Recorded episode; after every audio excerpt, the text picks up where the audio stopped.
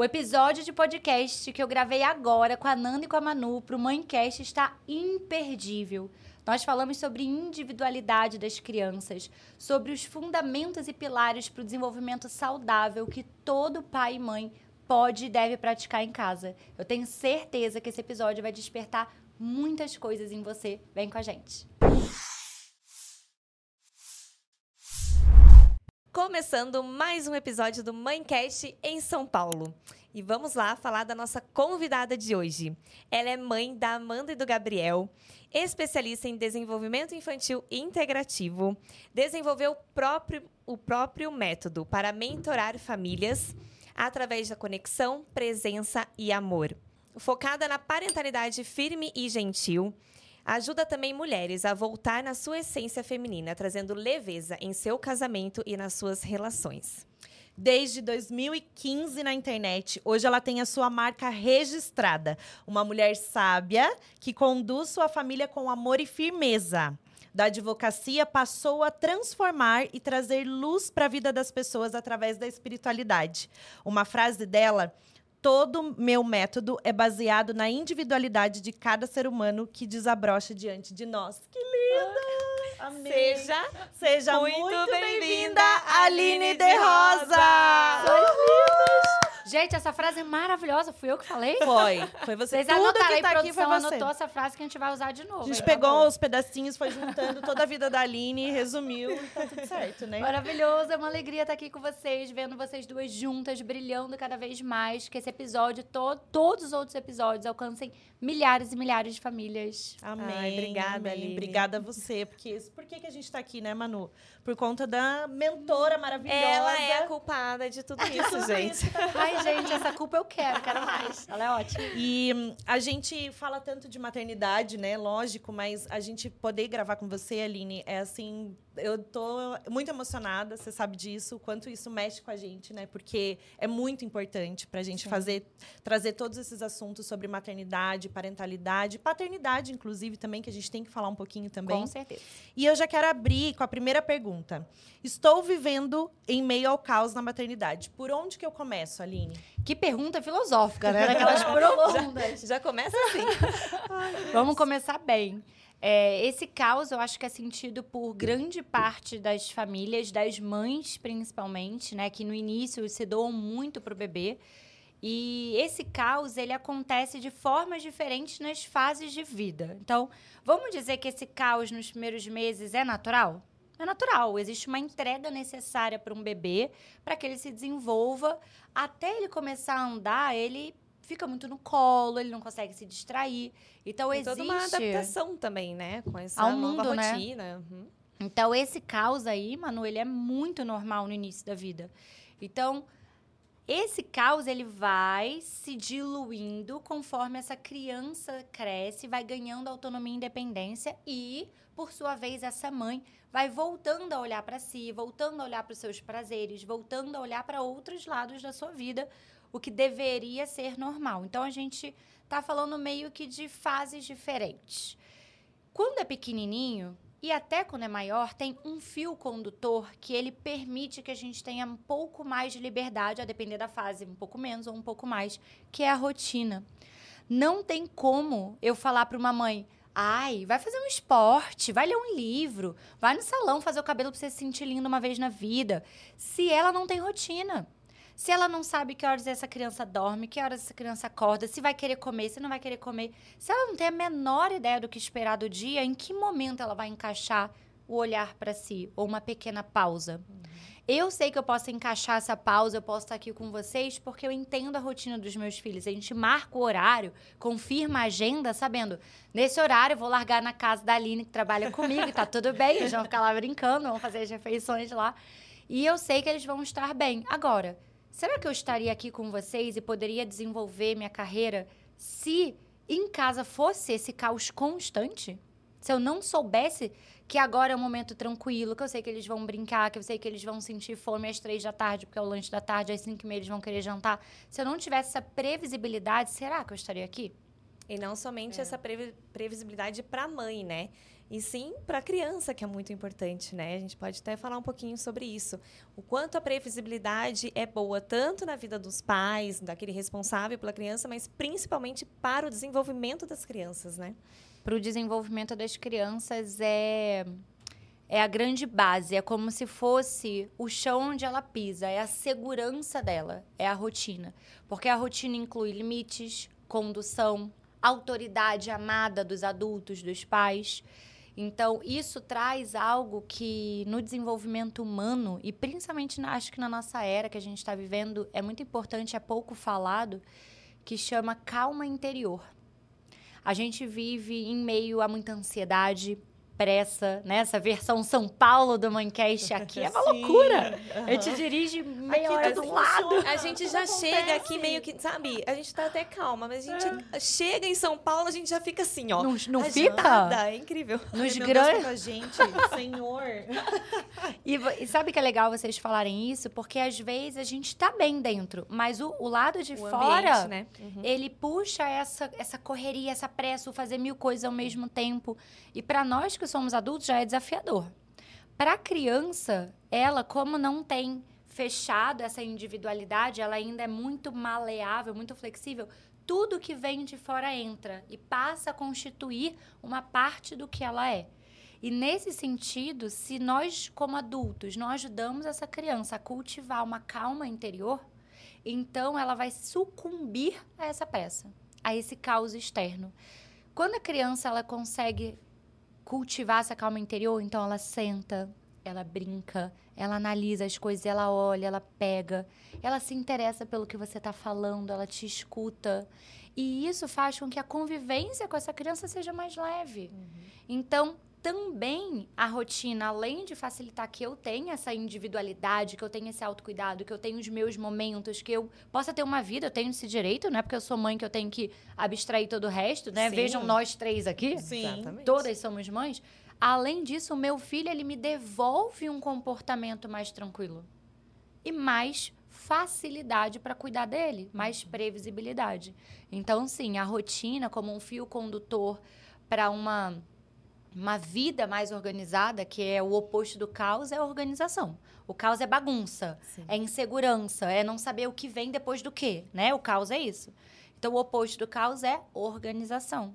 A organização é a rotina com ritmo, que traz, portanto, essa calma interior que a criança consegue se conectar com ela mesma, com os adultos. Vocês não percebem isso que as crianças estão com um pouco de dificuldade de escutar, de ouvir? Sim. Total. É Total. uma A ansiedade. rotina ela liberta, né, Aline? Mas não, nem sempre foi assim pra você. A gente que te acompanha, a gente É. sabe disso. Quando que pra você foi o grande despertar assim? Porque o que, que a gente quer repassar para as outras mães? Quando que eu entendo que aquilo pra mim tem que ser uma grande virada de chave, como foi Sim. pra você? Porque não é tão simples assim. A gente, é, É. treino, a gente É sabe treino. disso. E quando você buscou, você entendeu, falou: "Nossa, era isso. Maternidade é isso, não era o que eu estava vivendo". Porque se a gente só carrega peso, peso, vai colocando na mochila da maternidade todos os sentimentos, todas as Sim. coisas que vão pesando, a gente não consegue enxergar nada na Sim, nossa frente. só a gente não... sobrevivendo a maternidade, Exatamente, né? vai gente sobrevivendo em meio a É. esse caos, né? Isso que você falou, tem uma frase que as pessoas dizem que eu não gosto particularmente, porque cria uma imagem que parece que eu sou obrigada a viver essa imagem. Que é nasce uma mãe, nasce uma culpa. Eu acho que a gente sente culpa antes disso, gente. Quando eu errava no trabalho, eu sentia Sim. culpa. Quando eu magoava uma amiga sem querer, eu já sentia culpa. Eu não acho que ela é exclusiva do ter filhos. E me faz pensar que se eu, então, sou feliz, eu devo estar errada, né? Então, eu não gosto muito dessa frase. Você Acho- não tá com um coque na cabeça, umas É. olheiras, tem algo de errado, né? Nós Não não, é estamos bem, que a mãe. gente tá muito É. linda hoje. Hoje a gente É. não tá sendo uma boa mãe, não, né? é. Então eu não gosto muito dessa frase e ela, é, ela remete à minha virada de chave. Eu tenho uma história muito particular, né? Eu acho que o destino foi orientando minha vida de forma que eu, como esse, tenho a menor dúvida, esse é o meu caminho para esta vida, é o- os dons que eu trago e tudo que eu venho é, desenvolvendo desde criança era para estar aqui. Então a vida fez assim, ô querida, vamos largar essa carreira de advocacia, é muito legal, mas não é para você. E me retirou do, de tudo, da- do meu mundo e me levou para um outro país onde eu tive meus filhos. Como eu tive eles lá sozinha, eu tive que estudar tudo do zero, como boa advogada. Eu adoro um livro, amo estudar. Para mim, a vida não tem a menor graça quando você para de aprender. Então, eu estava lá estudando e tive eles dois ali. Eu não estava trabalhando, eu não tinha, eu tinha, eu tinha pausado minha carreira porque eu não podia exercer a advocacia nos Estados Unidos. E aí eu tinha as crianças, né? Eu fui para lá, que eu sempre falo, pari, amamentei, pari de novo e voltei pro Brasil. Eu só fui lá ter filho, não fiz mais nada, a gente nem passear, passei, só fui ter filho. E quando eu voltei pro Brasil, voltei a morar aqui, então a Amanda tinha dois meses e o Gabriel um ano e meio. Dois bebês. Dois nenéns Nossa. de fralda, chupeta e Gabriel um ano e cinco, gente, que é o auge do quê? Início do Terrible, Terrible Com um nenenzinho recém-nascido, sem ajuda, sem ninguém. E eu vim com essa mentalidade. Não, não tem que fazer tudo sozinha, porque as americanas fazem tudo sozinha, eu tenho que ser assim, porque eu não vou entrar nessa cultura brasileira, que todo mundo tem babá, tem mil empregados. Eu não quero, eu quero me sentir dona de mim. E assim eu entrei no meu caos no meu fundo do poço, meu fundo do poço, porque eu tenho uma personalidade que é muito voltada para fora. Apesar de eu trabalhar com maternidade, para mim o meu esforço é ficar em casa com as crianças. É muito mais fácil vir aqui me é. arrumar, trabalhar, estar tá com vocês, do que o Gabriel falando, mamãe, vamos brincar Nossa, de carrinho é comigo. É tão importante isso que ela tá falando, Nossa, porque é imagina, né, você, com toda essa bagagem que você tem, falando para as mães o quanto é importante isso, né? Porque a gente não é mãe 24 horas. Uhum. A gente tem outras funções, outros papéis que a gente tem que assumir na nossa vida. E isso é o que preenche a nós mesmas e os nossos filhos, né? Exatamente. né? Então... E verbalizar isso é muito importante, Exato. porque a maioria das mães ainda não consegue consegue. Não. Sentem a famosa culpa. Isso. Como que eu vou falar que para mim é um esforço ficar com os meus filhos, né? Para então... mim é um então. esforço, gente. É um esforço. Eles ficam pedindo para brincar o tempo inteiro. Mamãe brinca comigo, mamãe brinca comigo. Aí eles disputam. Ah, mas a mamãe brincou com você de uno. Agora eu que escolho. Eu falo, gente, se eu pudesse escolher, eu gravava mil podcasts, mas eu saía daqui. Então, é um esforço da minha individualidade pausar, me entregar para aquele momento não filmar tudo. Eu não filmo tudo, óbvio que eu não filmo tudo da minha vida. Então, deixar o celular um pouco de lado. Uhum. Às vezes eu brinco, brinco, brinco com eles. No final, eu faço um story só para mostrar que eu estava ali. Isso é meu esforço. Então, imagina, eu estava há um ano e meio, quase dois anos, nesse processo de interiorização. Que eu gestei o Gabriel no inverno, nevando em Nova York. Então, é, o frio já te traz para essa Sim, contração mais o primeiro filho, mais essa mudança. Então, eu senti que eu já estava nesse lugar presa dentro de mim por muito tempo quando eu voltei para o Brasil. E estar aqui foi muito duro quando eu voltei. Essa readaptação, sem amigos, sem família, muita solidão. Porque eu também me coloquei nesse lugar. Eu não quero, eu vou fazer tudo sozinha. Ali, eu, já tinha rotina, então não posso falar que eu não tinha, porque eu já estudava desde grávida, então é, eu vinha conduzindo a vida deles com rotina, que era o que garantia minha sanidade mental, né? Sim. Sozinha, nesse caso, sem rotina, e não, não tinha sanidade. Mas, para mim, todo esse contexto de você ter um centro orientador, que é a rotina, e um mínimo de previsibilidade, veio nesse momento. Quando eu entrei em crise existencial. Quem eu sou? É, por que, que eu tenho dois filhos saudáveis? Eu tenho saúde. É, eu não passo nenhuma necessidade específica, assim, que eu precise de alguma coisa que eu não tenho. E por que que eu não tô feliz? Por que que eu não tô bem? Por que que eu não tenho tesão de acordar todo dia? O que que tá acontecendo? O que que falta, né? O que que falta? Me sentir realizada, feliz. Então, isso, esse para mim foi meu grande chamado de isso que você está fazendo com as crianças é necessário e importante e valioso, mas isso não pode ser apenas isso por todo o tempo. Precisa encher o, o seu próprio potinho de amor. É como se a vida estivesse me falando. E você? E você? Uhum. Onde você está nessa equação? Então, para mim, tudo que eu ensino hoje é baseado nesse grande período que foi o período mais escuro da minha vida. Assim, eu, eu sou uma pessoa, eu sou colérica, né? Então, eu sou para fora, eu sou extrovertida. E as pessoas próximas a mim têm um pouco de dificuldade de ver quando eu não tô bem, porque eu, eu às vezes escondo muito isso nessa personalidade. Então, quando eu conto um caso, a pessoa fala, mas estava normal. Eu falo, não, por dentro eu estava em extremo sofrimento, Sim. mas às vezes eu não externalizo tanto, que é uma coisa que eu venho trabalhando também. externalizar, ligar para uma amiga. Um dia um médico me prescreveu, ligar para a sua amiga quando estiver triste. Ele falou, "Você- é um exercício, mesmo que você ache que ela não vai te ajudar, você vai ligar. Olha que maravilhoso. Sim, isso é muito difícil, né? A mãe reconhecer que ela precisa sair desse lugar. O quanto é difícil também pedir ajuda. Muito. E a gente, e o reconhecimento já é a primeira grande mudança. Você se enxergar e olhar para você de fora de uma situação que não, você não tá bem e conseguir sair dela. E aí você foi buscar conhecimento, Foi. que é lindo, porque para trazer a educação para os nossos filhos, a gente acha que não precisa estudar, né, Aline? É, a gente, antes eu era só a criança, a criança, criança, a criança. O que é bom. Só que tudo que é extremo, e até o amor em extremo, muito em excesso, ele sufoca. Ninguém quer ser amado em excesso a ponto de não ter ar para respirar. Então, eu entendo que existem os dois excessos. Aquelas mães, principalmente porque o feminino tem essa coisa do cuidado, maternar, Sim. né? Então, é mais fácil que a gente se transborde para fora para as crianças do que o masculino. Então, a gente transborda demais e não volta para nós mesmas, como também tem outro excesso. A mãe que pare e já quer, em 30 dias, estar sarada, magra, Sim. linda, saindo com as amigas na noitada e vivendo a vida como antes.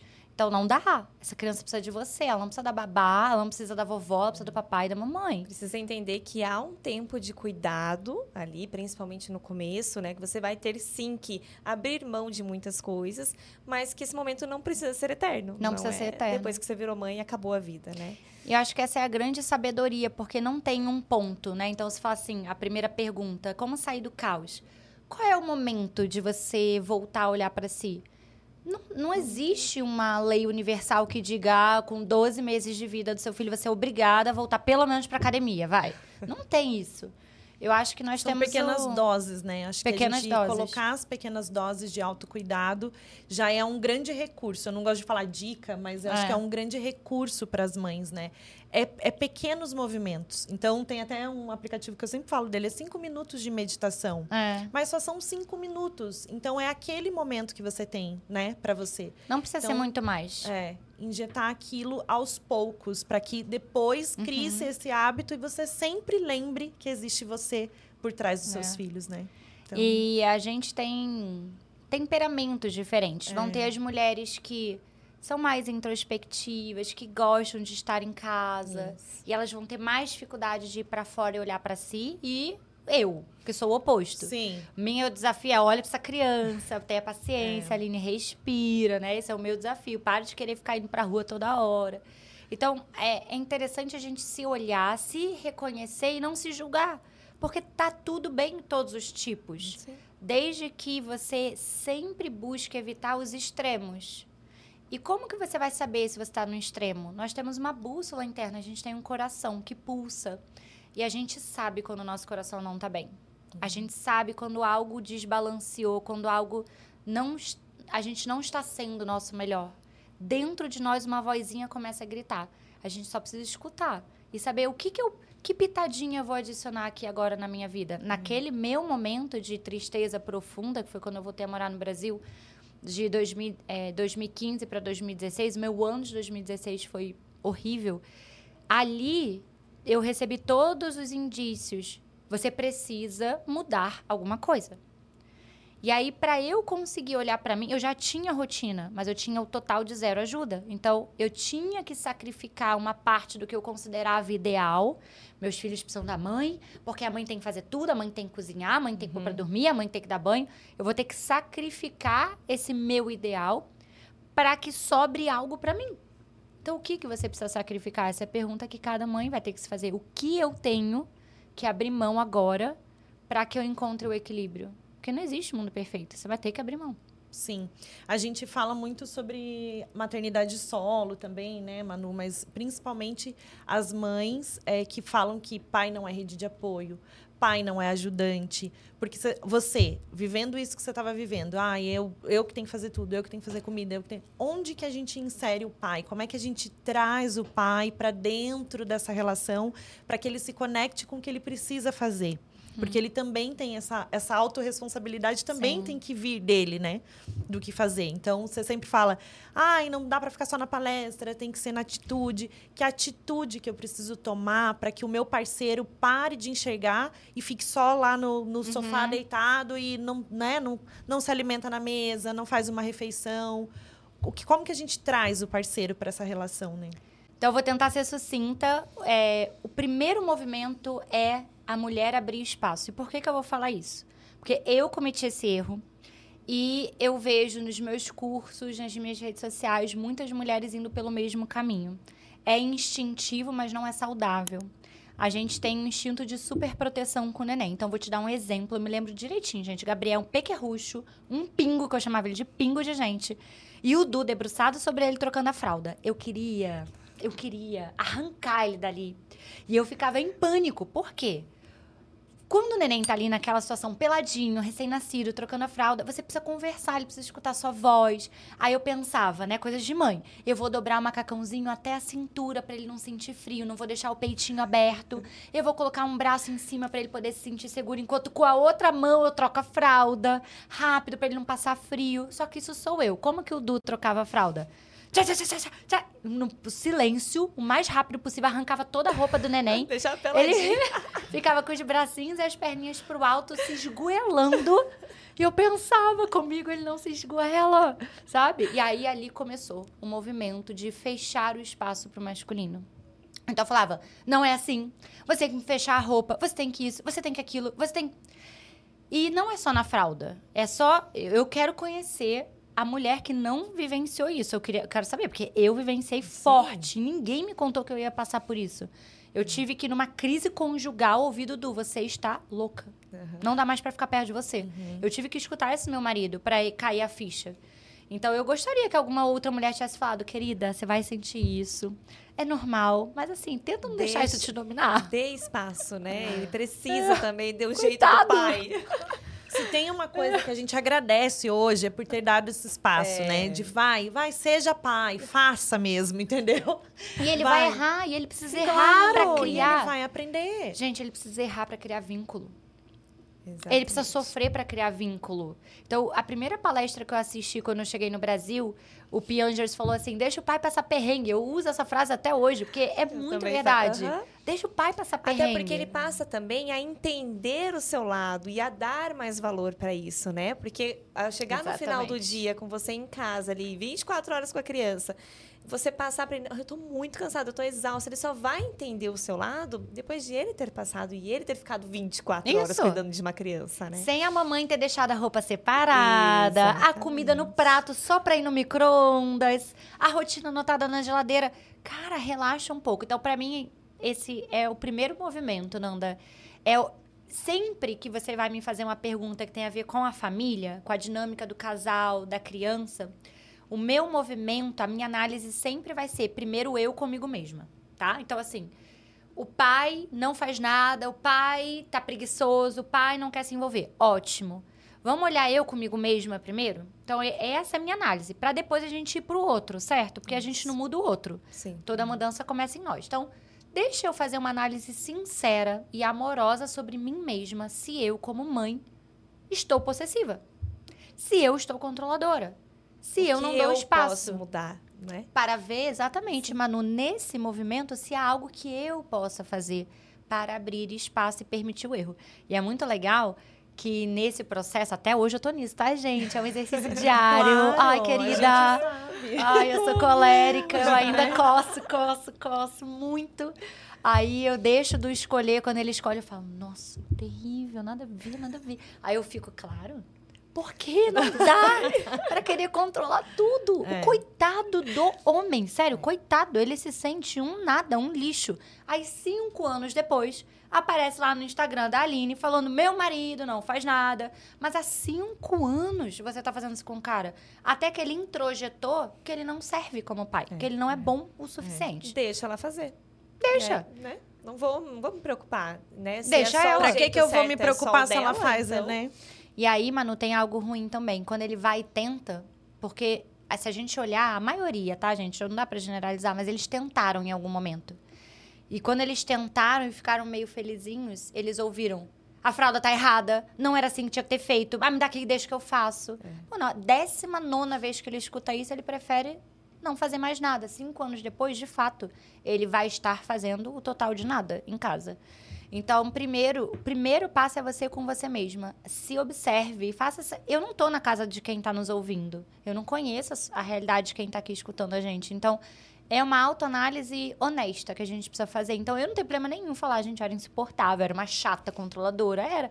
E ainda tenho isso em mim. Então, eu preciso sempre observar. Tô chata controladora? Tô chata É um controladora? exercício diário. É todo dia. Não termina nunca. E assim, eu que sou colérica, eu não vou mudar a minha essência. Eu não vou ser uma pessoa fofa, doce, que fala calma. Não vou, gente. Eu posso meditar cinco horas por dia. Eu vou Não continuar acelerada. Entendeu? Então, é um trabalho que bom, porque quando eu vim para essa vida com este temperamento, eu tive, então, a liberdade, recebi o poder de ser livre para ser melhor. E que bom, então vamos ser um pouquinho melhor. Esse é o primeiro passo. O segundo é uma conversa honesta, não um esporro e Vou falar de novo. Tá tudo bem. O segundo passo é uma conversa honesta, não um esporro e nem uma aula. Mulher, esposa, não é professora. Então lá em casa Nem não mãe. nem mãe, Nem do, mãe do marido. marido. É. Muito bom. Não dou ordem, ele não tem que me obedecer, ele não tem que fazer do meu jeito porque eu estou mandando ou porque eu acho melhor. E eu também não tenho que ensinar. E eu também tenho que ensinar. Nem professora e nem mãe. Eu tenho que conversar como parceiros. Esse é o primeiro passo. É uma conversa difícil. Porque quando você vê, você tá criando a ordem. No meio da conversa, você tá. Também, né? Porque você, pronto, já cagou tudo, desandou o negócio. Então, é uma conversa honesta. Amor, aí eu vou contar a minha conversa honesta, tá? Nessa época em que a gente tava fazendo essa virada pra eu poder olhar mais pra mim. Você trabalha o dia inteiro e ele trabalha CLT, precisa ir pro escritório, tudo. Não tem como mudar essa realidade. Eu tava em casa com as crianças. Você passa o dia fora e eu não posso te esperar pra botar as crianças pra dormir, porque eles dormem cedo e a gente tentou esse, esse fluxo e foi terrível. Assim, a gente tava quase acabando o casamento, porque eu ficava ligando pra ele, dava 6 e 15 eu ficava, Cadê tá você? saindo, tá saindo, tá saindo. O Gabriel precisa dormir, Pra dormir. pelo amor de Deus, ele tá chorando, Porque vocês porque você queriam não se importa. revezar a conexão do dia também, Isso. né? O tempo de qualidade com a criança. Só é que aquele não- momento. Isso, só que Mas não estava qualidade funcionando. Claro, né? porque ele não tem a previsibilidade no trabalho. Ele tá lá e aí ele, ele fica doido, não consegue. Ele fica doido, eu fico doida, e as crianças não dormiam cedo e ficavam chorando. Pronto, desandou tudo, a gente percebeu isso. E aí nessa, a gente teve uma conversa, tá? Não foi uma aula e nem foi eu ensinando sobre desenvolvimento infantil pro meu marido. Amor, você passa fora o dia inteiro. E se, talvez, quem sabe, você pudesse ficar com as crianças de manhã, já que eu odeio acordar cedo, odeio acordar cedo. Aí a gente faz um revezamento. Eu fico não com o parece, turno da fica madrugada. fazendo meditação às 6 horas da manhã, Aline. Porque a Aline fica lá, amanhã você vai acordar, né, Aline? Amanhã você vai acordar, seis da manhã. Eu falo, O meu marido que Jesus, fala, isso a Aline tá online. Ela, me... cama não, ainda. A Aline ela tá mesma que fica se desafiando, entendeu? É. Não gosta de acordar cedo e, e coloca lá 5 da manhã, 6 da manhã. Isso aí é pra me tirar da zona de conforto. Porque eu acho que a gente cresce quando começa a fazer coisas que estão. que a gente acha que a gente não vai conseguir. Isso, eu acho que é outra, uma história bem legal também. E aí eu conversei com ele, amor, você podia ficar com eles no café da manhã. Ai, eu dar café da manhã? Mas eu não vou saber o que dá, eu não sei o que, que tem que servir no café da manhã. Não tem problema. Dá o que você quiser. Comecei assim, porque senão ele ia ter um monte de desculpas verdadeiras pra não fazer. Mas você vai acordar, né? Eu falei, não, a ideia é eu não ficar com vocês. Porque quando eu me retiro do ambiente, você pode ser você. Você não precisa ficar se preocupando o que, que a Aline tá achando, Fica que, que a mais, uma mais liberdade. que a gente ele é. fica, gente. É horrível. A gente fica analisando tudo. Eu digo que, né, eu trabalho com desenvolvimento infantil. É igual dentista. Você vai dar um sorriso, o dentista vai olhar pro seu olho. É. É igual decorador de interior. Ele vai chegar aqui, vai olhar essa prateleira e falar: hum, eu bem passaria essa bicicleta ali pra cima. É normal, é do seu trabalho. Então, óbvio que eu analiso a forma como o Du fala com as crianças o tempo inteiro, mesmo que eu não queira. É um botão que não dá pra desligar pra minha vida. Então, quando eu me retiro, eu deixo mais liberdade pra eles se relacionarem. E aí ele aceitou. Por quê? Porque o Du, ele, ele quer ser presente, ele quer ser um pai que as crianças lembrem com amor. Ele ama os filhos. Então, não foi uma conversa muito difícil, vai, vamos dizer assim. Ele percebeu, é, de segunda a sexta eu quase não vejo as crianças, então o café da manhã vai ser comigo. Isso foi lá em 2016, 2017. Até hoje, é ele quem cuida do café da manhã. Eu passo vergonha. Eu fui na pediatra, ela falou: o que, que eles comem de café da manhã? Aí eu falei: Não sei. Oi, crianças, ainda bem que eles estão grandes. Gabriel, Amanda, responde pra médica. O que, que vocês O que, comem? que vocês comem? Mas que ótimo. É, né? eu não sei. Porque ele é o pai, ele precisa também fazer, né? Não é só. Então, eu sempre falo, né, Manu, nos podcasts que a gente grava sobre isso, mas eu faço questão de reforçar. O pai, ele não é obrigado a nada. Ninguém é obrigado a nada. Nem ele Nem a mãe, nem nem você. a mãe. Exatamente. Então, a- todos têm que agir como um time para que aquilo dê certo. Né? É um Todos time. é um time. Então não é uma obrigação. Quando a gente coloca a obrigação, a gente já está colocando na frente essa ordem, né? Uhum. É como se você estivesse punindo a pessoa. Você é, É. obrigado a fazer. Ninguém é E o, obrigado peso a que, nada. e o peso que a tarefa recebe, né? Então, Exato. por exemplo, dar café da manhã para os meus filhos virou um peso insuportável. Então, Pronto, porque virou uma ordem. já você consegue cumprir com a rotina, né, da noite com eles e tá Isso. tudo bem. E aí Então, a gente é- a gente tirou aquela confusão da noite de ficar esperando voltar do trabalho, aquele caos e não chega e o atraso. A gente- e aí eu, eu aceito que eu vou conduzir isso. Então não tem mais sofrimento, sou eu, acabou, é isso. É isso que eu tenho pra hoje. E de manhã é ele. Então de manhã eu durmo 40 minutos a mais todos os dias. E que- olha que maravilha, você pode esperar ele chegar. Com as crianças dormindo, para ter o tempo de qualidade de vocês. E amanhã você dorme 40 minutos a mais. É o, Tá entra de novo no equilíbrio. É o equilíbrio. E Vamos falar da Aline, criança? vamos falar. Vai. Existe o jeito certo de educar? Ai, que coisa linda. Vamos falar. A gente falou de autoconhecimento e agora a gente vai falar de autoeducação. Autoeducação. Eu não sei se existe um único jeito certo de educar, mas eu posso afirmar que existem jeitos errados, que são bem claramente errados. Por quê? A gente precisa entender a criança e o desenvolvimento humano a partir de premissas que são básicas. Então, existem as premissas básicas, por exemplo, quando a gente fala de ciclo circadiano, que a gente fala de sono, que a gente fala do estado de vigília, de dormir. Existem premissas básicas que não serão alteradas. Não importa se é um bebezinho japonês ou um bebezinho brasileiro, não importa. Essas premissas serão aplicadas. É luz e sombra, ciclo circadiano, hora para dormir, hora para acordar. Não tem jeito. Então, é errado colocar uma criança para dormir 11 da noite. É errado colocar uma criança para dormir às 10 e ela acordar às 8, 9 da manhã. Não, não tem Isso afeta espaço para discussão nisso. Afeta o desenvolvimento dele, né? Afeta diretamente a forma como essa criança vai chegar na vida. Como ela vai se perceber enquanto individualidade, como ela vai reconhecer o mundo e como ela vai desenvolver o seu potencial, como ela vai desabrochar. Fazer isso é como pegar um girassol que precisa de sol e falar que porque você quer, ele vai crescer na sombra. Ele vai crescer? Vai crescer. Pode ser que vire um girassol? Pode ser que vire um girassol. Mas será que ele vai ser na sombra tudo que ele poderia vir a ser se estivesse sob o sol? Você nunca vai saber. É a mesma coisa a criança. Então você pode falar para si mesmo quanto for.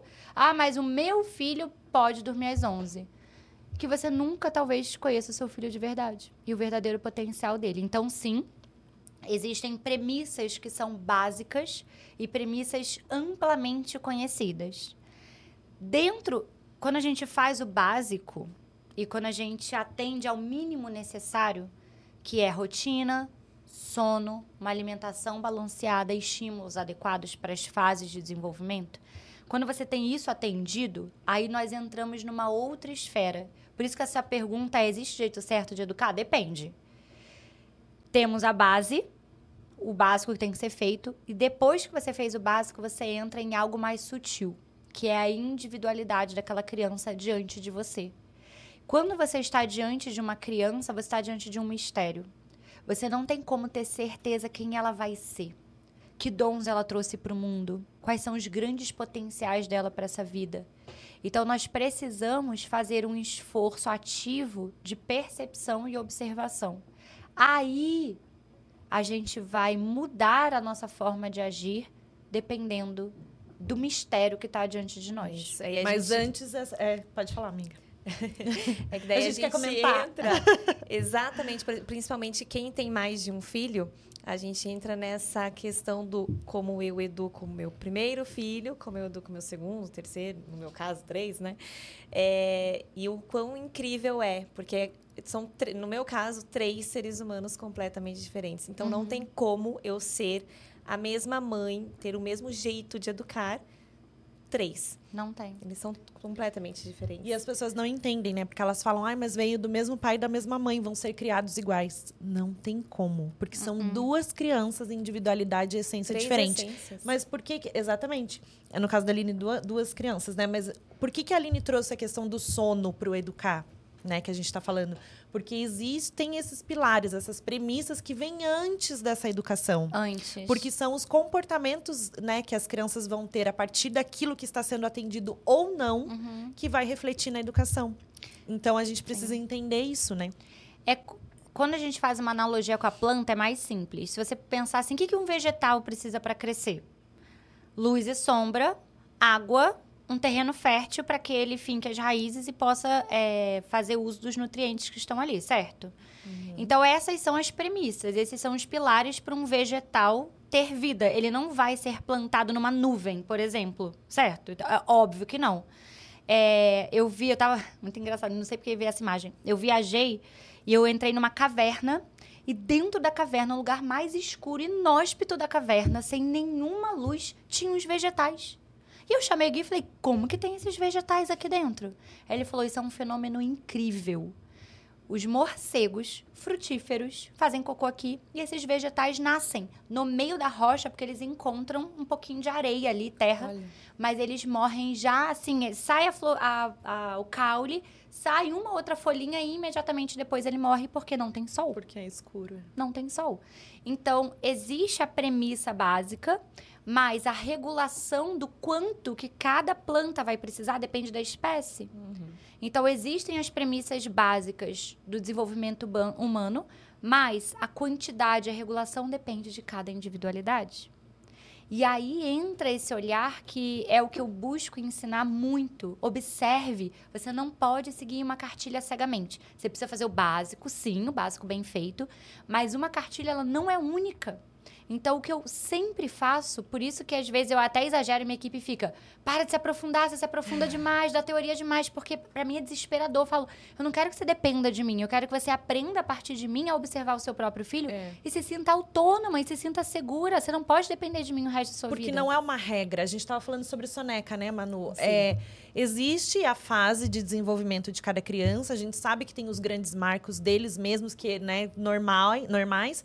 Mas a gente sabe que não vai, talvez não funcione para mim o que funciona para você. Só que no todo tem que ser uma coisa que, que a gente, né, possa fazer parecido. Isso. Né? Para que entre dentro desses pilares. Porque, por sono, exemplo, alimentação. a ausência de soneca não é, é. saudável. A ausência para uma criança Isso. de um ano não hum. fazer. Ah, meu filho é. passa o dia inteiro acordado. A resposta é não, você está educando errado. É. Isso é errado. E eu posso te afirmar, eu não preciso saber quem é você. Está errado. Tem um estudo é. por trás, uma premissa muito é isso forte. que ela está falando, isso, né? De... Isso, né? É como a plantinha que morre dentro da caverna porque não tem luz. Você está privando essa, esse ser de luz. Ele precisa fazer soneca. Então, essa é a premissa básica. Mas é engraçado que todos os marcos, é tanta sabedoria que existe no universo que até os marcos são janelas. Não são marcos assim, quando no dia do aniversário de um ano é, é obrigada a fazer duas sonecas. Não tem, entendeu? Então, é. sempre que a gente olha para uma criança é janela. Entre 12 uhum. e um ano e meio, vai cair de duas para uma soneca. Para que você observe seu filho e atenda às necessidades físicas. Isso. E automaticamente as cognitivas, emocionais, espirituais, tudo isso que a gente sempre fala. Mas aí a gente estava falando da soneca, é tão importante a gente entender o que, que é que a criança precisa exatamente, né? Ou por observação mesmo. Né? E tem as crianças, a gente nem vai entrar agora muito em tipos constitucionais, mas a criança que é cabeça grande, cabeça pequena, que a gente entende mais sobre isso, né? Uhum. Falando da essência, individualidade da criança. Tem criança que precisa dormir mais mesmo. Precisa. E dormir menos, enfim. Mas sobre a educação, eu acho que a gente deveria falar no, no sentido de punição é, chantagem, castigo. O prático. Isso. isso. O, que, o que que. Como que a gente pode melhorar isso? Porque é tão difícil. Por que, que é tão difícil educar? Uhum. Porque é difícil a gente se controlar, né? Out- esses dias eu vi uma pessoa falando, ensinando, fazendo um tutorial de como bater na criança para puni-la. Eu não acredito. Era um tutorial, sim. Meu é assim, ó, Deus. você pode bater, mas sem doer. Aí já começa, né? O que é bater sem doer? Você sabia que dor é algo individual? A percepção de dor. Então, os nossos nervos, eles recebem o estímulo físico, esse estímulo vai para o cérebro. No cérebro, a gente gradua a dor que a gente sentiu. Então, se eu beliscar a Manu e beliscar a Nanda, vocês vão sentir dores diferentes. Uhum. Mesmo sendo o mesmo beliscão com a mesma pressão. A Então, densidade. já né? começa por aí, né? Que é dor. Fora Aí- isso que não, não necessariamente fisicamente a dor, né? A dor não precisa ser algo físico. Ah, é porque grito vocês são muito maravilhosas. Vocês entenderam que ela estava olhando só para o aspecto físico. Ela não olhou para o emocional nem Exato. para o espiritual. É. Porque é a mesma coisa, Sim. né? Então, a gente tem esse tipo de conduta, onde existe um tutorial de como bater no seu filho para não doer, mas ele aprender como se comportar. E aí a gente pode dizer claramente que existe o jeito errado, porque isso eu não posso ser flexível. Eu não posso dizer um tapinha em concha pode. Eu não posso dizer isso, porque isso é muito desumano. Quando a gente olha para a criança, essa é a diferença do olhar integrativo, a gente não está olhando só para um corpo físico em desenvolvimento, que está ganhando peso e altura, então está ok. Aqui, ó, Aline, eu espanco meu filho todo dia, mas ó, ele é grande, ele tá gordinho, come brócolis e até tirou 10 em gramática. Meu amor, isso não garante sucesso de ninguém, não. Garante não, você não pode voltar lá para a época da sua escola e ver os nerds que sentavam na frente e tiravam 10, como eles estão hoje. Nem todos tiveram sucesso. Então não é só esse fator físico que determina o sucesso, né? E o que é sucesso, enfim. Não é isso. Então tem muito mais que isso, nós precisamos nos atentar para o que ninguém está vendo. É. E aí, quando você olha para uma individualidade, que não é só um corpo, que tem um conjunto de emoções, que tem uma essência, uma individualidade, e você quer imprimir conhecimento nela através do medo, como que eu vou dizer que isso é ok? Como que eu vou trabalhar dizendo para outros adultos, não, tudo bem, o medo pode? Agora, eu posso dizer, errar é humano. Eu já fui extremamente agressiva com os meus filhos, principalmente quando eles eram pequenos, e como eu tenho eles dois muito juntos, um ano e três, quando eles. Dois, quando um tinha dois, outro tinha três, era muito desafiador. Ambos em crises de comportamento, o dia inteiro brigando e tal. É uma coisa que faz a gente perder mais a paciência. Hoje, com sete, oito, muito mais fácil. Até porque hoje eu colho o resultado do meu- da minha dedicação com eles. Então, sim, já perdi a paciência. Perder a paciência. Eu sou desumana? Não, não sou desumana, eu sou um ser humano. Eu preciso também me acolher com gentileza e saber, tá tudo bem. Agora, a minha bússola moral interna que eu tenho, quando eu fui agressiva com eles, essa bússola gritou dentro de mim. Enquanto eu era agressiva, eu sabia, isso tá errado, isso tá errado, mas eu não tô conseguindo me controlar. Agora, eu não tenho como falar com os adultos que batem e gravam um tutorial de como bater. Esse adulto, ele tá fora do nosso escopo de alcance, porque não tem bússola moral. A moralidade está muito distorcida, né? Eu imprimo dor, medo, pavor e desespero num ser humano indefeso e isso é ok. É, e aí a gente escuta, né? Mas me- meu filho só me escuta quando eu grito, quando eu ameaço. É só assim que funciona. É, e como é dizer para esses pais que, na verdade, não, a educação. Isso é por medo, é por isso Sim. que isso resolve momentaneamente, mas que há uma comunicação positiva e que há resultado nisso, né? É. E melhor ainda, porque mais vai durar isso para que ele vai levar até para a vida adulta dele. Eu queria que as pessoas passassem. Eu queria um dia eu já tive essa vontade de ter uma câmera escondida gravando o meu dia todo, porque todo mundo que conhece Gabriel e Amanda falam que eles são diferentes. Eles têm 7, 8 anos. Eles respeitam os limites. Ho- Hoje, eu tava na pediatra e a Amanda cismou que lá tem chá e ela cismou de tomar adoçante. E eu falando pra ela, né, que não, que não, que não. Aí na outra vez ela provou. Aí hoje ela provou no dedinho. Eu falei, ah, eu vou desmistificar isso, porque ela tá muito louca no adoçante. Falei, viu, não é horrível? Ela não gostei. Pior que ela gostou. Aí hoje de novo, posso tomar adoçante? Eu sentada no sofá esperando ser chamada pra pediatra. E ela se levantou, foi do outro lado da sala de espera pra pegar o chá. E lá do outro lado falou: Posso pôr adoçante? Eu disse: Adoçante não é de criança. Não pode. Ou seja, eu coloquei um limite, certo? Sim. Nesse caso, eu disse: Não, não pode. E ela olhou pra mim e insistiu. Ai, só um pouquinho, só uma gotinha. E eu reforcei o limite. Não pode. O que que um pai que usa, uma mãe que usa dessa agressividade, desse autoritarismo, ou seja, que educa através do medo e do pavor, faria nessa hora?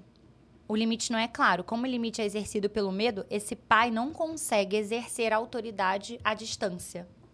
O que, que o pai autoritário e a mãe autoritária vão ter que fazer? Vão ter que se levantar e arrancar a criança à força de perto do chá, pelo braço, e agir ali com aquela agressividade para a criança não fazer, certo? Sim. É isso, porque não tem como, tá longe. Uhum. Se a criança não sentir medo, eu tenho que ir lá amedrontar ela para ela poder pausar o ato errado.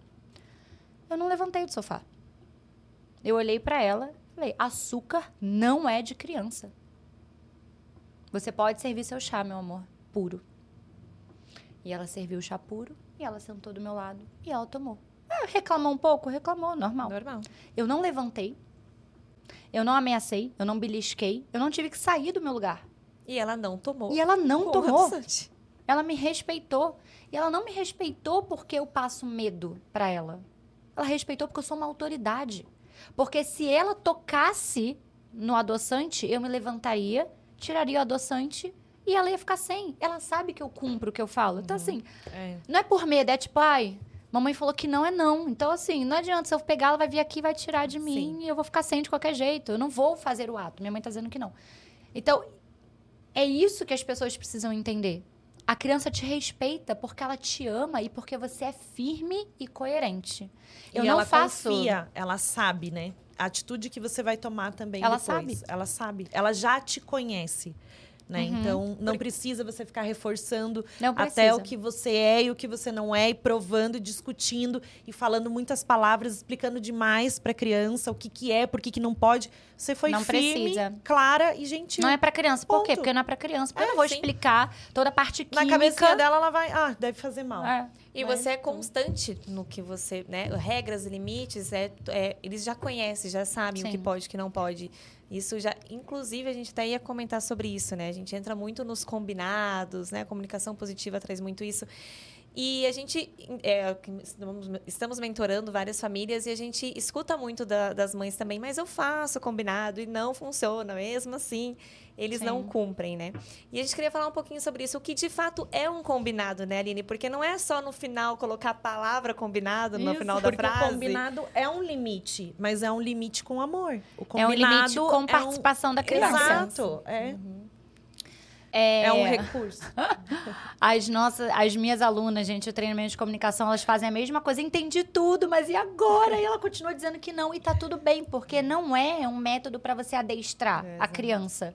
Ela não vai ser perfeita. Você vê, a Amanda tem sete anos, sempre foi criada dessa maneira, ficou insistindo para tomar adoçante, porque ela é uma criança. É. Sim. Eu não posso esperar que eu diga uma vez e ela vai compreender. Até a gente adulto fala, hum, não sei se a Nanda tá certa, eu vou bem lá testar É. pra ver. É. Né? Sim, normal, faz parte da vida. exatamente. Então a gente precisa normalizar o fato da criança tentar burlar as regras, faz parte do processo.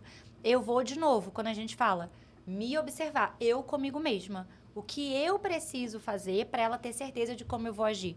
Sabe o que você falou assim, Manu, no início? As mães acreditam que os filhos só se comportam quando eu grito. Na verdade, a, in- a gente tem que inverter essa frase. Seu filho só responde ao seu comando quando você grita, porque você só age depois do grito. Entendeu? Se a ação viesse antes do grito, ele então corresponderia ao antes. chegar no grito.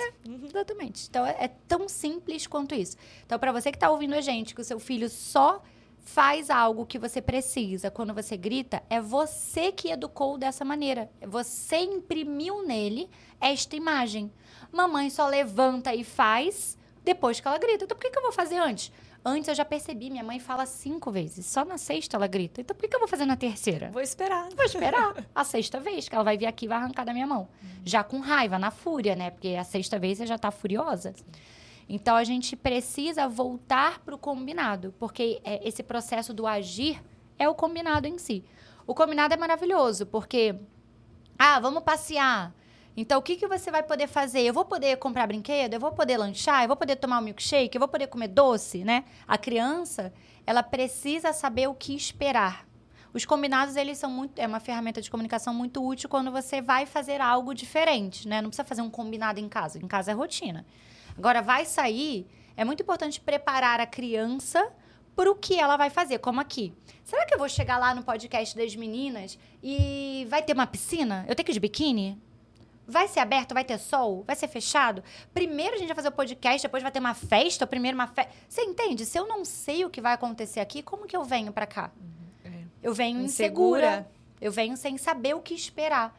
E isso provavelmente vai me fazer me comportar pior. Eu não vou corresponder ao que vocês esperam, porque eu não sei o que vocês queriam que eu fizesse. Isso acontece com o adulto, mas muito mais com a criança. Então a criança precisa saber o que, que o papai e a mamãe esperam de mim no shopping. O que é se comportar bem? Já pensou? Quando a gente fala assim, que feio. Eu odeio essa frase, que feio. Feio o quê? O que é feio? Né? Você não tá falando nada, que feio é nada. É a mesma coisa que zero. Porque a criança não sabe o que é feio e bonito. Isso é um conceito estético É. que nós inventamos, É. né? Na- aqui, cada lugar tem o seu próprio conceito. Então, que feio não é educação. Aí depois você fala, Que feio é ótimo. né? Né? Porque todo mundo fala isso, já Todo reparou? mundo fala Ligar o ar isso. um pouquinho. Tô com Pode. muito frio. Vocês Eu não estão com frio, não? Muito, até a com Manu dor de já fala garganta. que eu tô congelada. Eu sou... Saiu uma pedra. Ai, Deus. Boa. Tava bastante frio mesmo. Então, a criança, ela vai. então, a criança, ela vai se comportando bem ou mal de acordo com o que o adulto espera que é bem ou mal. Mas também não dá pra ficar colocando limite demais, né, Aline? Então, Não. assim, por exemplo, não, não. A gente só vai entrar no shopping, né? Como que a gente faz? O que, que tem que fazer? Porque as mães falam assim, mas eu não quero dar brinquedo, eu não quero dar doce, eu quero ir no shopping com meu filho. Ele é pequeno. Então, você vai dizer pra ele o que ele pode. O que ele pode fazer? Então, o Gabriel e a Amanda não têm eletrônica em casa. Eles passam por uma loja de celular, das operadoras de telefone. Meu Deus, eles acham aquilo uma playland. Eles entram, mexem em todos os tablets, celulares. Como eu não vou dar doce, eu não vou dar brinquedo, e é uma coisa fora de casa, eles não vão, não vai afetar a minha criação por causa Sim. disso. Eu deixo eles três minutos. Os rapazes já até sabem, né? As crianças vão ali, tem uns joguinhos, aí ele mexe dois minutos. Pronto, agora acabou o nosso tempo, vamos continuar o nosso passeio. Então, eu dou um pouco de espaço, porque só regra, regra, regra é, É. insuportável. Eles são seres humanos, eles têm vontades também.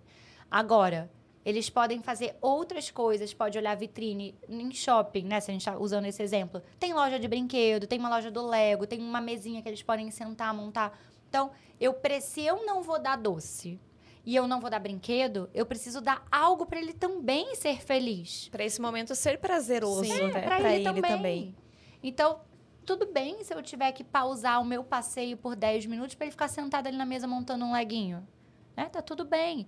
E às vezes a gente tá falando disso, mas um passeio numa praça ou ah, eu preciso ir até a loja X resolver alguma coisa. No caminho ele vê algo legal e você fica anda, anda, anda. Por que anda, anda? Você não pode esperar três minutos ele olhar alguma coisa?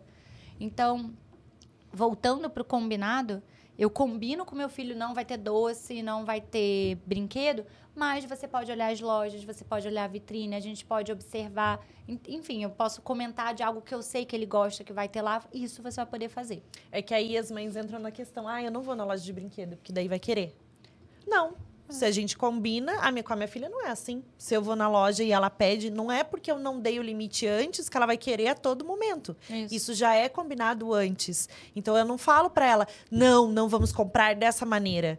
Existe a comunicação positiva para isso, para que a gente faça antes, explique para a criança de uma maneira respeitosa, né? E aí ela não se sente punida. É. E ela vai ter a vontade do brinquedo de qualquer maneira, porque ela é só uma criança. Sim. E tá tudo bem. E na- no caso da minha filha, redireciona e pronto, É. né? Tá Porque ela tem Porque quatro anos. Ela. Não dá para eu ficar explicando muito. Não, Se eu explicar, não, redireciona, não, hoje não. Isso. né? Tem uma outra Pronto. coisa legal, vamos ali. É, exatamente. Às vezes, é... A gente perde muito tempo tentando. Ai, eu tô educando, eu tô fazendo, eu tenho que ser isso. Porque a- é, os adultos têm muita ansiedade de resolver. É. E a criança ela não é para ser resolvida. Ela, ela é. Não é para você ficar resolvendo todos os dramas dela. Não- você não vai conseguir.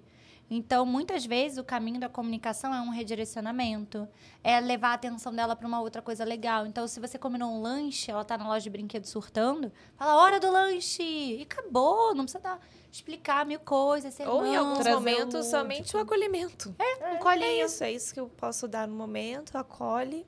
Com a Amanda é assim. Com o Gabriel é conversa. Como ele é cabeça pequena, ele é mais racional, focado, então é conversa. A Amanda é o drama queen pessoa. Ela se joga no chão, ela vai gritar no meio do shopping, então pra ela é colo. Então, pra uma é uma coisa, pra outra é outra. Surtou na lojinha de brinquedo que queria boneca, meu amor, colo. Eu sei, meu amor, eu sei. A boneca era muito legal. Nossa, super legal, eu sei. Vamos ver o que mais tem aqui no shopping, vamos olhar as outras coisas. Acabou, e tira ela de lá. Ela vai chorar mais uns minutos? Vai, vai gritar? Vai. Mas não vou dar a boneca pra ela, entendeu? Então, o combinado, ele é, é exatamente essa cena. Para que o combinado surta efeito, ele precisa ser cumprido. Sem dúvida. Se o adulto titubear, se ele ficar, hum, será que eu dou a boneca? Esse pensamento passar pela sua cabeça, a criança percebe. É. Que você pensou, se você pensar por dois segundos se você vai abrir uma exceção, a criança percebe. Vou insistir mais um pouquinho. Aí Ela ela, vai vai, dar. fazer birra. É. Aí a, senta e chora porque ela vai fazer birra, porque ela percebeu sua insegurança. Então, para educar os meus filhos, eu preciso educar a mim mesma, né? Eu preciso agir. E não, não posso ter vergonha, que chore na frente dos outros. E nem posso achar que eu tenho que resolver tudo. Não vou resolver tudo. Às vezes só vou acolher, "É, você sofreu e a vida é difícil, meu filho. Vem aqui no meu colinho, mamãe te ama. Pronto. Aline, você falou do, do método. Você trouxe um pouco, né, do MIDI. A gente tem que falar do MIDI, né? Que é, né, então, é, falando sobre um dos grandes pilares que é o sono. Eu queria que você Sim. comentasse sobre os outros pilares também, né? O que, que compõe o teu método para que as pessoas entendam do que, que o que, que eu posso fazer pelo meu filho, não só o sono, como a Sim. educação que a gente está falando, né? É, esses pilares, ele é o que eu falei do básico bem feito. É aquilo que toda criança precisa receber. Senão vai ser como aquela plantinha que nasceu lá no fundo da caverna e não tinha luz. Ela vai crescer um pouquinho e ela não vai se tornar o que ela podia ser. E quando eu comecei a, a olhar para a criança e ver tudo que eu fazia na minha casa e que eu partilhava, eu entendi que existia uma integridade de fatores que precisavam andar juntos. Então, eles não podiam ser separados. Você não pode só olhar para o sono e educar batendo na, na criança, por exemplo. Você não pode fazer uma alimentação orgânica, maravilhosa. Você cozinha todo dia da sua horta de casa, mas seu filho dorme meia-noite. Entende? Então, precisa. Tudo, tudo está integrado. E aí, o meu, meu caminhar nesses anos todos, o que fez nascer o método MIDI foi justamente entender como aplicar isso num olhar. Em um olhar, como que eu vejo a criança no centro e tudo que está no entorno dela. E aí, então, há muitos anos, né, desde 2017, quando eu trouxe o meu primeiro curso para o mundo, a gente usa essa, essa visão integrativa que o sono é a base. Então, sempre que eu vou é, olhar para uma criança e entender se ela está bem ou se ela não está, a primeira coisa que eu olho é como ela dorme. E a partir dessa imagem de como ela dorme, qual é a qualidade desse sono, eu vou olhando para os outros fatores. Então, além do. é, Será que ela não dorme bem porque ela não tem uma rotina durante o dia? Será que ela tem só uma rotina rígida de horários, mas não tem ritmo? Então, não tem uma respiração? Não tem uma fluidez entre atividades de contração e expansão? Isso pode estar impactando esse sono. Será que dentro desse ritmo tem um bom ritual do sono que prepara esse ambiente para um adormecer tranquilo? Será que existe uma calma interior nessa mãe, nesse pai que conduz a rotina? Porque não adianta eu ensinar tudo isso e ela tá lá louca, surtada, Sem presença. sem presença, gritando. Não vai funcionar da mesma maneira. A alimentação é um suporte essencial para o desenvolvimento humano. E a alimentação que eu digo não tem a ver com nutrientes, tem a ver com os elementos da natureza. Então a criança precisa de uma alimentação que nutra a sua vitalidade. Por isso, não adianta, por exemplo, ser uma alimentação que tudo vem de dentro de um saquinho. Ah, uma barrinha de cereal, um produto do supermercado.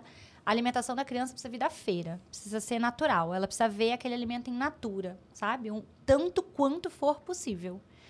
Porque aí sim a gente tem esse elemento da vitalidade sendo adicionado. Curiosamente, eu até mandei para vocês no grupo né, das papisas formadas ontem, Eu estava lendo sobre tipos condicionais e apareceu um parágrafo sobre alimentação e enurese noturna, que para mim foi muito forte. E hoje eu levei isso para pediatra e a gente conversou sobre isso e ela botou a páprica doce na receita da Amanda.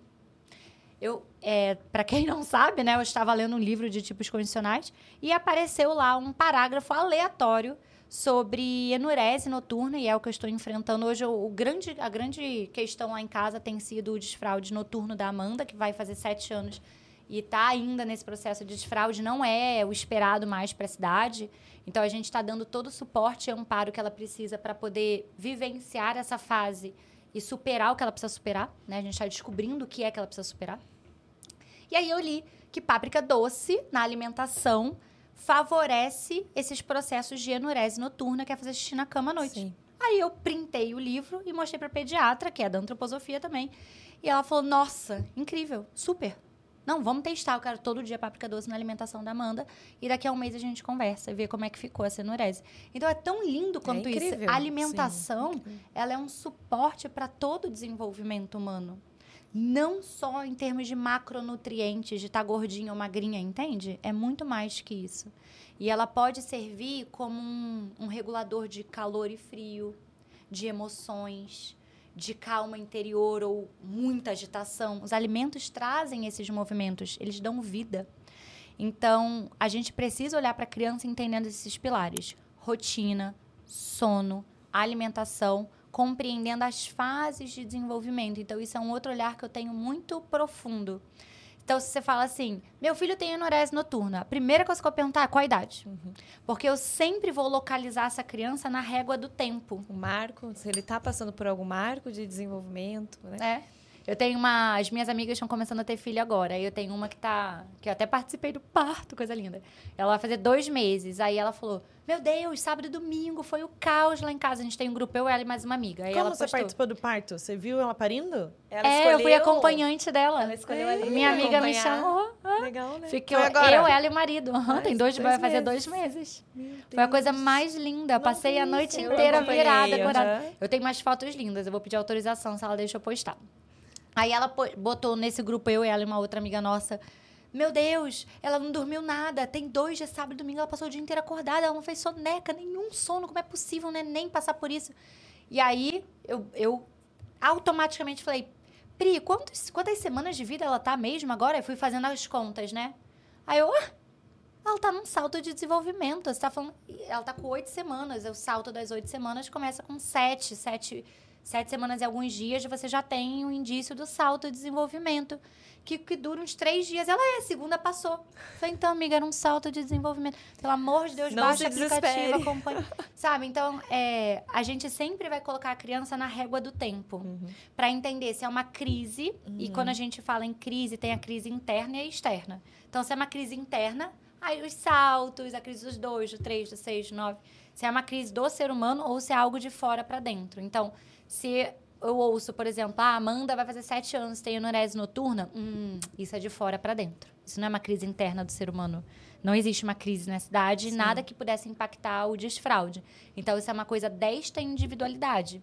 Vamos olhar todo o ambiente, vamos entender esta individualidade, vamos, a partir dos sinais que ela dá, pressupor o que ela precisa, porque é tudo uma presunção, né? Sim, não tem como saber o certo, né? A gente vai testando. Se já foi descartado algo que é físico, até no emocional mesmo, Isso. por você ter toda essa linha de conduta, né, dentro do seu lar, o que que, o que, que tá pegando, pois né? É. Então não tem como você saber. Vai ter que é, é por investigação, por observação. E nesse caso, né? como eu já faço o básico bem feito, não tem nada para corrigir é, na nossa isso. rotina no nosso dia a dia. Agora você sono. imagina, se para você que já já está sendo difícil, é. né? Você imagina uma mãe que não tem uma rotina pré-estabelecida, com um ritmo adequado não, não sabe nem por onde muito começar. mais né? difícil. Né? Até a gente estava falando sobre isso e é, sobre as, as ansiedades, né? As, a, os sinais que as crianças têm de ansiedade. Uhum. Então, tique nervoso, roer a unha. Comer camisa. Eu queria que você falasse sobre isso também. Isso tem muito a ver com aquilo que a gente falou no início, da calma interior, né? E a gente tem que pensar o seguinte: uma criança, um nenenzinho, não nasce ansioso. tá? E uma criança de primeiro setênio não é ansiosa. Então, sempre, sempre, a ansiedade vem de fora. Sempre. Pode ser que a criança, cabeça pequena, mais acordada, mais desperta para o mundo, tem uma tendência maior a ser ansiosa, porque ela sente muito meio externo. Tá, ok. Mas isso não a caracterizará como uma criança ansiosa necessariamente. Então, se a gente está diante de uma ansiedade, o que, que a gente vai fazer? A gente vai olhar para o meio externo. Como são os adultos no entorno dessa criança? Quais são os ambientes? Como estão os ambientes que ela frequenta? A sala de aula, a professora, um amiguinho, entende? De onde está vindo? Então, a ansiedade ela tá sempre vindo de fora para dentro, sempre, sempre é do ambiente, porque não é isso não jorra de dentro da criança para fora. Então, o Gabriel passou por uma fase muito ansiosa quando ele tinha uns quatro anos. E era, é, era a forma como o pai estava falando com ele. A gente descobriu. E não é que ele era agressivo, ele só era muito é, direto ao ponto. Faz isso. Faz isso. Muita, Aham. assim, sabe? E o Gabriel, ele é muito sensível. Então, com o Gabriel, assim, amor, pode arrumar sua cama, por favor? Nossa, ele vai, levanta, se apruma. E a Amanda é, Amanda, sua cama, minha filha. Arruma sua cama, minha filha. Se eu falar, Amanda, arruma sua cama, Gente, meu é amor. Eu vou deitar, eu vou dormir, os dias vão se passar, o verão, o inverno, a primavera e a cama vai ficar bagunçada. Eu não posso falar assim com a Amanda, ela não entende. O Gabriel, se eu falar, Gabriel, arruma sua cama, ele, Ele chora. vai- É. Ele leva muito pro pessoal, Ele né? O chora. sentir dele, imagina. Então, é, nesse aspecto, ele estava sentindo, ele estava comendo a gola da camisa. Ele pegava a parte de cima, botava na boca e passava o dia inteiro roendo a camisa. Ficava com uma baba até o peito, assim, ó, com a camisa molhada. E aí, mudando a comunicação do marido com ele, ele parou. Em poucos dias, ele desapareceu esse sintoma. Então, tem que olhar. Tem que olhar como está o lar, tem que olhar como esses adultos estão é, reverberando nessa criança. E, às vezes, gente, nunca é de propósito. Isso é muito importante. Nunca é de propósito. O Dudu não era agressivo, ele só era enfático em excesso, Sim. entendeu? Uhum. Então, muitas vezes é algo tão sutil quanto isso, ou um adulto que está muito estressado, que está fazendo as coisas com muita pressa em casa. Anda, anda, é hora de dormir, agora bota, agora bota sapato, agora bota isso. Tá faltando o sutil, tá faltando o lúdico, tá faltando a fantasia, tá faltando parar e olhar no olho. Pode ser que a criança sinta e ela vai espelhar isso através de sintomas de ansiedade. Então, crianças pequenas sempre são um espelho elas servem para que a gente possa nos autoeducar. Então, se meu filho está ansioso, de novo volta, lembra que eu falei? Uhum. Eu comigo mesma. Eu, Aline, estou calma? Eu tô bem? Ultimamente eu ando muito acelerada? Eu tô, eu tô olhando no olho deles? Porque se deixar, gente, é rápido. Em poucos dias a, a rotina te suga. Quando você vê, você nem tá olhando direito pro seu filho. Você tá lá, né? Eu trabalho de casa, eu tô lá, mas não tô olhando para eles, sabe? Então, sempre de novo, eu vou o voltar para mim. né? Que sempre tá andando de mãos Ah, dadas com sempre. a autoeducação maravilhosa. É por isso que quem quer a fórmula pronta vai ter um resultado superficial rápido, mas vai voltar para o mesmo ponto de novo, porque não passou por essa reforma íntima. O quanto é importante a gente observar, né? Sempre com um olhar atento. Não é que o tempo todo a gente tem que fazer isso, né? Também, Aline, você É. fala muito sobre isso, né? De uma mãe não ser perfeita, ser uma mãe feliz, né? É. Fala isso para as mães que é tão lindo. não quero ser uma mãe É. perfeita, eu quero ser uma mãe feliz. Muitas vezes eles querem fazer as coisas comigo. Eu vou te dar um exemplo. Eu vou realizar um sonho esse ano. E eu vou passar 10 dias na Suíça estudando o que eu amo. E Antroposofia. vai levar eles. Óbvio que não. Adorei. É que ela falou, eles adoram fazer as coisas comigo. Eu falei, vai levar num motorhome lá pra Suíça. Eu vou ser feliz. Eu vou fazer o que eu vai amo, porque eu mereço. Os meus filhos cresceram e hoje eu posso realizar um sonho que é de estudo, é totalmente de estudo. Uhum. Né? Eu vou pro Goetheano, é um centro da antroposofia que Steiner fundou, para um congresso de antroposofia com um grupo que vai aqui do Brasil. É algo muito grandioso que nem eu sei o que esperar direito. Eu estou Sim. muito animada de setembro para outubro. E eles já sabem que eu vou, e eles choram, eles falam que. Eles não sabem nem o que é Suíça. Eles falam, quero ir pra Suíça, não sabem nem o que que é isso, vai que eles querem. E eu falo, eu amo muito vocês. E essa viagem é da mamãe, é um sonho da mamãe. Isso é ser uma mãe feliz. Eu quero. O que, que eu tô fazendo com eles? Aline, eles vão sofrer, que crueldade vão sofrer. Não vou dizer que eles não vão sofrer. E eu vou sofrer de saudade também. Dez dias longe deles. Acho que vai ser o maior tempo que eu já passei longe deles. Dez dias. Eu também vou sofrer. Mas eles estão aprendendo que sempre vale a pena correr atrás de seus sonhos. Que sempre vale a pena ser feliz. E que você sempre deve estar em primeiro lugar, acima do meu casamento, que meu marido ficou também, ai, não acredito eu ficar 10 dias fora, como assim? Eu falo, eu preciso ir, eu preciso, é um chamado, eu preciso fazer isso por mim.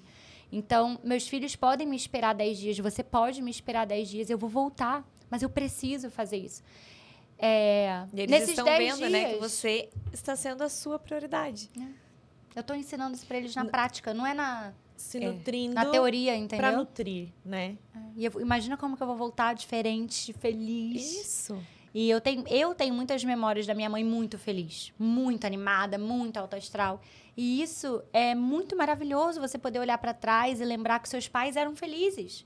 Ninguém quer olhar para trás e falar: "Nossa, a pobre da minha mãe ficou em casa, só reclamava do meu pai, e ela estava sempre mal-humorada, eu não lembro da minha mãe dando um sorriso". Que triste você voltar fa- rebobinar a sua vida. Nossa, Deus, não sei a minha idade. Rebobinar. Rebobinar a sua, a sua fita da vida. É da minha época também, da Manu não. Manu é jovem. Eu, eu nunca rebobinou uma fita? Não, Não. não. Não rebobinou, Manu. Não. mesmo, tô chocada. Meu Não, Deus. gente. Eu tenho até vídeo em cassete É? gravado. Só não tem mais onde pôr, né? É, tem A que gente- transferir lá pro DVD. DVD! Piorou. Pendrive, já nem tem Acho mais. melhor Agora parar, sei lá o quê. É, é, deu Google ruim. Drive, link. Então é muito ruim você voltar lá pra trás na sua vida e quando você vai procurar essas imagens que são as que nos dão força pra vida, né? Essas imagens, essas, a nossa própria história, você encontrar essa melancolia. É. O filho ele não pediu pra você abrir mão da sua vida. O seu filho não queria te ver só em casa, não sendo mais nada que não do lar ali, só cuidando da infraestrutura do lar.